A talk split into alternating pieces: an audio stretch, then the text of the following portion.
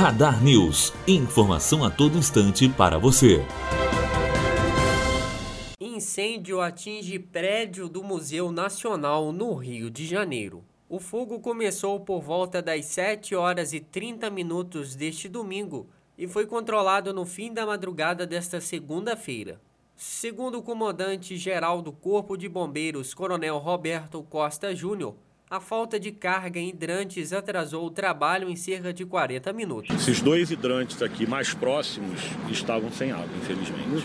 Aí nós pedimos à SEDAI que fizesse a manobra de água, que é, é tirar a carga de um, de um setor da cidade e direcionar para cá. E enquanto isso, nós mesmos estabelecemos uma bomba no lago aqui da Quinta da Boa Vista e, e, começamos a abastecer nossas viaturas com essa água do lago. É uma falha que a gente precisa entender por que, que aconteceu. As causas do fogo que começou após o fechamento para visitantes serão investigadas.